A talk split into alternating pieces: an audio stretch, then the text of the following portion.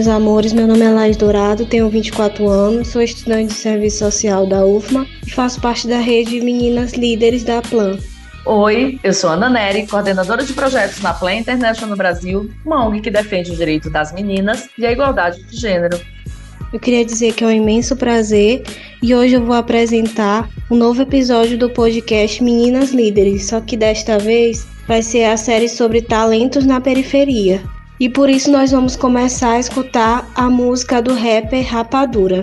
Das periferias do DF, poesia pura, rima acha quem procura rapadura, geração futura tem que ter oportunidade. Para quem não conhece o projeto Meninas Líderes, ele tem como objetivo trazer o fortalecimento dessa capacidade de nós, meninas e jovens mulheres, com o intuito que possamos nos qualificar e acessar o mercado de trabalho. E nesse episódio a gente vai discutir sobre talento e visibilidade. Como que a gente pode amplificar vozes talentosas em meio a tantas desigualdades sociais e falta de acesso a políticas públicas aqui no nosso país? Certo, meus amores, mas antes disso, vamos apresentar a convidada de hoje. Antes de apresentar ela, eu queria dizer que eu trago algumas novidades. Nós temos uma nova vinheta para chamar só de nossa estamos extremamente chiques. Sobe a vinheta aí, gente. Mulheres. Empoderamento feminino. Igualdade. Diversidade e resistência. Meninas líderes. Certo, meus amores, hoje nós temos uma convidada especial, a pedagoga e ilustradora Bruna Bandeira. Primeiramente, nós queríamos agradecer por ela ter topado o convite. Eu queria que a Bruna se apresentasse, falasse um pouco dela e a trajetória dela. E nós queríamos agradecer imensamente e dizer que a arte dela ela toca muito e transforma muitas meninas jovens líderes, né, atualmente. Bom, gente, obrigada. Eu que fico agradecida demais por estar aqui com esse convite maravilhoso. Eu sou a Bruna Bandeira, sou pedagoga, ilustradora e criadora da Imagine Desenho. O pedagoga vem em primeiro plano ali, porque ele é o diferencial, ele é o lado coração do meu trabalho. Então, o tempo que levou ficar empreendendo também, mas Comecei na pedagogia, na educação infantil. Massa, Bruna. É, bom, quando a gente estava construindo esse episódio, a gente fez uma roda de conversa para debater sobre o que, que significa talento. A gente fez com algumas jovens do Rede, do Rede Meninas Líderes de São Luís, como a Laís, que também participou. E a gente viu, concluiu, ou pelo menos refletiu, que talento é, se sobressair em algo, mas que isso também ia depender das oportunidades e condições que cada um e cada uma, né, que cada pessoa tem na sua trajetória. E daí, Bruno, eu queria te perguntar, é, queria que a gente pensasse aqui juntos, o talento é, para você, né? O talento de uma menina, ele pode ser apagado em situação de vulnerabilidades? Então, apagado, eu acho que não. Ele pode ser adormecido ali, esquecido, porque eu lembro que na, na periferia, né, sou cria do extremo sul, Jardim Ângela, Vila Gil da cidade de Pava, longe, bem longe. E, e, assim, talento, né? Talento é o que a gente gosta muito de fazer. Eu acho que talento, eu gosto de ilustrar, mas o que eu ilustrava no início não chega nem perto do que eu estou ilustrando hoje. Então é, é, o que eu gostava e eu só fui lapidando isso. O talento é o seu, seu diamante. E pronto, começou ali, né? Porque quando a gente fala, ah, esse nasceu com dom, eu não gosto muito de ouvir isso, parece que ele é especial e acabou. Se você não achou seu dom, cara, você não tem sorte. eu acho que não, é o talento é aquele seu diamante que você vai lapidar com o tempo. Quando você é uma pessoa em situação de vulnerabilidade, você está querendo só sobreviver, né? Eu falo que na periferia, os meus pais, eles não tinham muito tempo de olhar para os meus sonhos. Era empregada doméstica, pintor de serviços gerais, então trazer comida para dentro de casa, os filhos estão alimentados, foi para a escola e não tinha essa conversa. Quando eu ia brilhar ali, não, não era nem escutada ali. Então a gente acaba guardando, né, adormecendo o seu talento, o seu sonho para sobreviver, para estudar, para arrumar o primeiro emprego e ganhar um dinheiro para ajudar em casa. Você adormece, tanto que eu fui ilustrar depois dos 25 anos, empreender, levar isso é agora, vou viver da minha arte, né? depois de muito tempo, de ter uma segurança, porque ali, né, a gente fala assim, de apagar isso, mas antes de começar o seu talento, tem que ter uma educação emocional, financeira. Vou viver como? O mundo capitalista que a gente vive, não tem como. Então você acaba adormecendo aquilo, não é apagado. Eu queria só, para quem está ouvindo a gente, gente aí de vários lugares do país, os bairros que a Bruna falou aqui ficam na zona sul de São Paulo. Então, são bairros muito tradicionais, de muita resistência, de luta de movimentos sociais, que estão na zona sul e na periferia aqui da cidade de São Paulo, que é uma cidade enorme, e a gente costuma dividir em zonas, né? Então, zona norte, zona sul, sudeste, centro. Certo, Bruno. Uma pergunta que eu tenho é como tu descobriu que a ilustração ela poderia ser tua profissão? Então, Laís, olha, eu acho que eu penso assim que mulher periférica ela faz tudo. Esses dias eu falei, vou fazer umas marmitinhas aqui para deixar pronta na semana. Aí eu fiquei, ai, mas seria legal se eu empreendesse fazendo marmita. E assim, eu já tenho minha profissão, eu já tenho o que eu amo, mas a gente sempre se descobre. Se, se é isso. É, eu sempre gostei de ilustrar. Mas a ilustração, para mim, não era uma coisa de técnica, elitizada. A arte era uma coisa ina inalcançável, ainda mais para a galera da periferia. Então, a arte, para mim, era uma conexão com as pessoas, é a forma de expressar, de falar os meus sentimentos, né? É muito vibes. De falar a vivência. Só que no começo, era só um hobby, né? A minha profissão mesmo, depois de muito tempo, trabalhei como recepcionista, shopping, tudo, call center, todos os trabalhos. Era dinheiro, tinha que ganhar dinheiro, né? Tinha que ganhar dinheiro. E aí, quando foi formação, faculdade, né? Tem que fazer a faculdade. Ah, vou fazer pedagogia. Ah, você gosta de criança? Não era isso. Era, eu gosto de lecionar, eu gosto de compartilhar conhecimento, eu gosto de plantar. Essa é a verdade. Acredito que a pedagogia é onde você faz uma grande plantação de várias sementes e é uma coisa que você leva para a vida. Eu levo as minhas professoras da educação infantil, que eram calorosas, sabe? Que eu aprendi muita coisa. Então, ali a profissão foi a pedagogia, que eu acho que hoje ela é a cereja do bolo da Bruna, empreendedora ilustradora. Ela é o diferencial, porque, querendo ou não, às vezes, é, quando é um, vamos dizer, o artista, a batalha de ego, de números, e o, o que eu acho que é diferente quando eu escolhi minha profissão é o coração, é a conexão.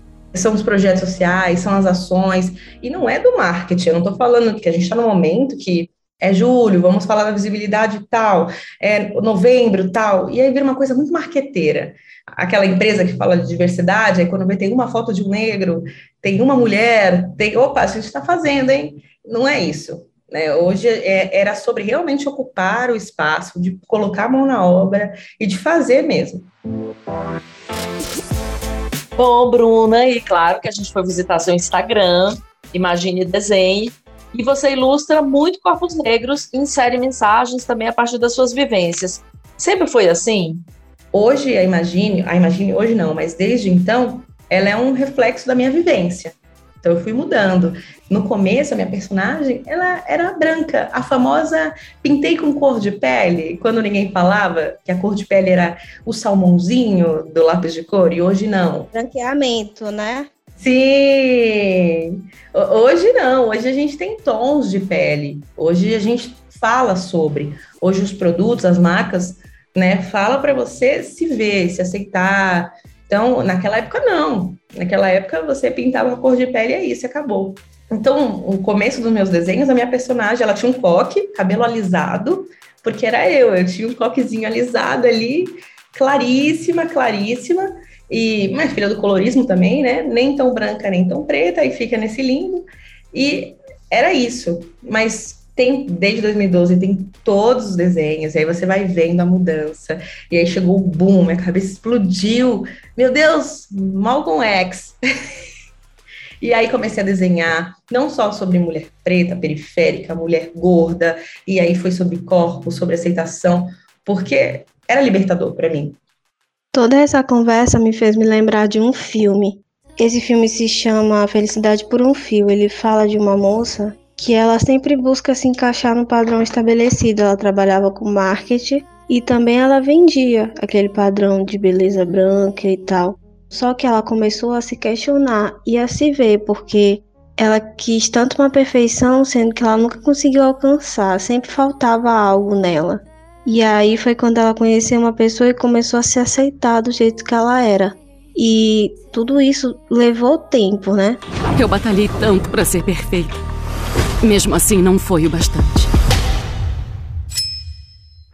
E quando a gente pensa sobre o nosso perfil, o nosso lugar na sociedade, a gente tem que entender também que a gente tem que buscar referenciais positivos. E todos esses referenciais, eles tiveram alguma marginalização dessas pessoas negras, né?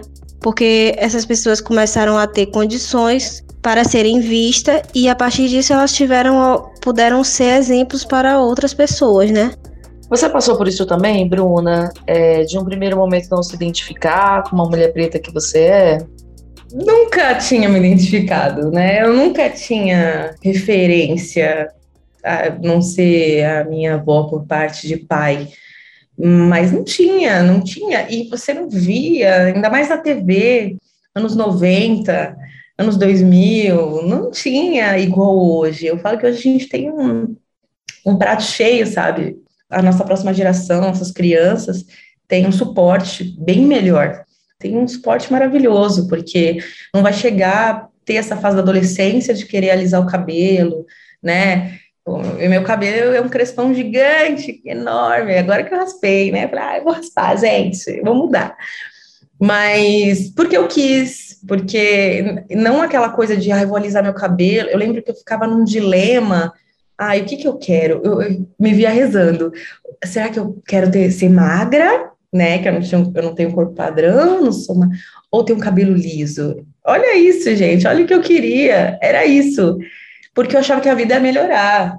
Mas eu acredito muito de fazer essa ponte com a criança, com o adolescente, sobre a oportunidade, sobre o que ele pode fazer, que é tudo, né? Mas é, onde ele quer chegar, sobre os acessos. Então, hoje a gente tem mais referências, mas naquela época eu não tinha tanto. O desenho, eu só via Maurício de Souza e Ziraldo, são dois homens brancos, né? É isso, não tinha. Ou Tarsila na escola, é uma mulher branca e, de, e elite, né? Depois que eu fui ler, era de uma galera que tinha grana. E, e, depois de muito tempo, eu fui descobrir outras artistas pretas, eu fui ver, porque teve um apagamento também dessas pessoas, da fala, das, dessas histórias. Hoje tem ali, a gente vai falar de Teresa de Benguela, fala um monte de coisa, mas naquela época não tinha, apagavam tudo. Na época de escola, então, preto é escravo, acabou, gente. É isso, não tem, não tem, não fala de Luiz Gama, não fala de nada. Não, eu não lembro, não lembro. Não lembro de, uma, de professores negros na minha época de educação infantil e nem ensino médio.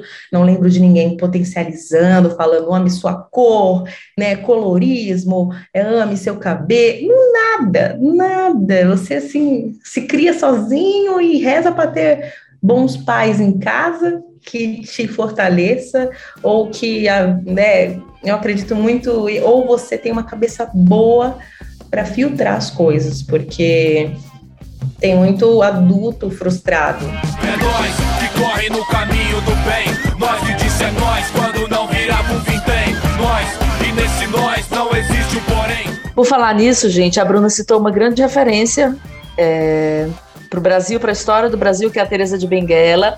E ela está fazendo, a Bruna está fazendo um trabalho de ilustração maravilhoso num dos nossos livros, da coleção das princesas. Então, não sei se até esse episódio sair, o livro já vai estar tá lançado, mas assim, eu sei que está ficando incrível. E aí, Bruna, eu vi que assim, que legal que você também faz aula de polidense e a gente quer saber se a dança te ajudou na aceitação do seu corpo, de quem que você é, me ajudou muito. Quando eu conheci o Maravilhosas, que é o nome do, do, do estúdio, né? A Grazi, que cabeça ali, eu amei, porque assim, olha, eu tenho esse aqui, ó, eu tenho esse corpo, e aí? Posso? Porque você não acha que pode as coisas. É isso que eu tenho, gente. É isso aqui, eu vou trabalhar com isso. e é onde eu vi mulheres grandonas, altas, pequenas, gordas, magras, de todas as cores, se amando, se potencializando ali e se sentindo maravilhosas, literalmente, porque quando você se sente bem, as coisas não te pegam muito. Isso na vida, né? Quando você tá bem com você, ai, tô bem no meu trabalho, não tô escutando coisas assim desnecessárias, você vai prosperando, você vai indo, mas quando você tá mal, vulnerável, assim, ó, bater um negocinho ruim, tudo pega. É, uma coisa que eu achei importante disso tudo, que a arte ela tem esse poder, né, de trazer o personagem, de gerar transformação. E na sociedade que a gente vive atualmente, a gente vive uma ausência de alguns referenciais positivos, né? E isso acaba trazendo também uma marginalização dessas pessoas negras, porque dá condições para que essas pessoas pretas sejam vistas, tenham visibilidades, tenham oportunidades ou acesso a esses direitos básicos. Eu acho que a educação ela, ela tem esse cunho de transformar. Então, a educação, a arte, então, quanto mais a gente fomentar, quanto mais a gente estimular, melhor é, né? E eu andei pesquisando alguns dados, algumas coisas, né? Que é uma pessoa culta aqui sobre o IBGE. E o Instituto Brasileiro de Geografia e Estatística, ele trouxe principalmente qual é o perfil da pessoa que está em situação escolar. O abandono escolar no Brasil, ele atinge mais a população negra do que a branca. Isso é uma realidade atualmente, né? E a média geral de jovens entre 19 e 24 anos que não conseguiram concluir o ensino médio no ano de 2019 foi altíssima. Então, quanto mais a gente vê isso, qual é esse perfil e como é importante essa educação, a gente tem que entender que nós devemos nos apropriar dos nossos direitos, de lutar sempre pela universidade pública, porque cada vez mais nós estamos vivendo também um desmonte, sabe? Eu, enquanto estudante, eu vejo isso, que a gente tem que lutar pelos nossos direitos constantemente. E eu acho que para complementar, é interessante, para complementar muito o que a Laís falou, trazer um recorte para esses números que a Plan ela realizou ano passado, em 2021, uma pesquisa chamada Por Ser Menina, que apresentou um olhar sobre a situação e as desigualdades de gênero em diferentes espaços, inclusive na escola e também no ambiente online. Esse estudo ele ouviu mais de 2 mil 500 participantes com idade entre 15 e 19 anos nas cinco regiões do país, em 10 cidades. E desse total, quase 19% tiveram que interromper os seus estudos e 18% estão trabalhando, sendo que 40% dessas que estão trabalhando são meninas negras. Você pode acessar essa pesquisa no site da Plan. Então, ela está aberta, qualquer pessoa que quiser pode acessar os dados. Outro ponto importante que a gente viu nessa pesquisa toda é que nós temos uma diferenciação de como os homens e as mulheres são avaliadas e julgadas, tanto quanto a imagem no ambiente virtual quanto externo, né? E alguns depoimentos que a gente colheu, as meninas começaram a relatar que elas não têm liberdade de postar as fotos que elas querem, por medo de serem julgadas ou então depreciadas. Já os homens, eles não têm esse tipo de preocupação. E todo esse tempo, se a gente for analisar no meio externo, a pessoa que está andando na rua, as meninas elas sentem mais insegurança. Já no ambiente virtual também, ele pode ser meio um meio opressor, mas também um meio de oportunidades, né? Porque o meio virtual também ele trouxe muitas mudanças sociais. Isso tudo também pode estar ligado aos direitos das mulheres. Mas a pergunta que eu queria fazer para a Bruna é o que, que ela acha sobre isso e quais são os desafios que ela teve para profissionalizar essa arte, principalmente nesse mundo digital que é tão complexo e novo ainda, né? Você tem alguma situação de discurso de ódio ou perseguição em relação à sua produção de conteúdo nas redes? Eu tenho. Ó, em 2020, eu passei por linchamento virtual. E aí, acusação de plágio. Para um artista, cortou as pernas. Falei, gente, que como é que pode? O meu eu me ganho dinheiro, na, assim, não ganho dinheiro na pelo Instagram. Como eu vou ser acusada disso? Mas o que acontece é foi abordado sobre o trace. Trace é quando você pega um formato, tem até um bonequinho aqui, né? Pra, não sei que vocês estão escutando não vai ver, mas tem um bonequinho aqui, um formato, ele tá comendo uma maçã. E aí eu faço esse desenho em cima desse bonequinho. Só que o que acontece? Esse bonequinho geralmente é branco. Eu recebia vários directs, Bruna, só vejo personagem branco. Ah, eu quero. E aí eu trouxe, foi aí que migrou mesmo. Tudo eu só fazia com personagens pretos. Tudo, tudo, tudo.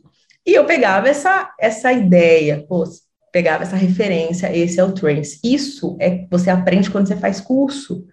Quando você está fazendo curso de ilustração, você aprende. Isso aqui é trance, isso aqui você não pode fazer, isso é uma cópia, tal. Nunca fiz curso, nunca. E eu sempre postava como eu fazia, ó, busquei uma referência aqui, mas eu levava a minha identidade. Ok, foi um erro o trance, né? Esse, essa forma que eu achava que era certa, não era certa. Mas tudo bem, eu sempre desenhei pessoas. E com empresa você tem um brief. A conta não fechava. Eu tenho mais de 3 mil publicações.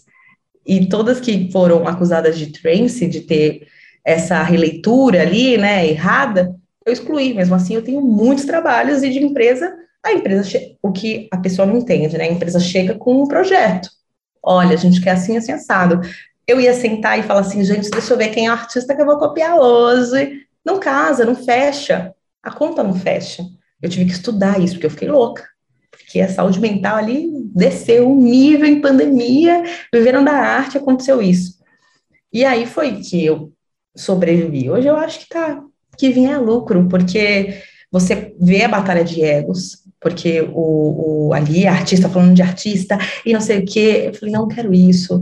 Eu sou cria da periferia, faço projeto social, eu mal ganho dinheiro eu sou pedagoga. O que eu ganho a mais com a arte é lucro. Eu consigo viver com. Não é viver com pouco. Eu vivo com o suficiente, tá bom? Sou muito grata.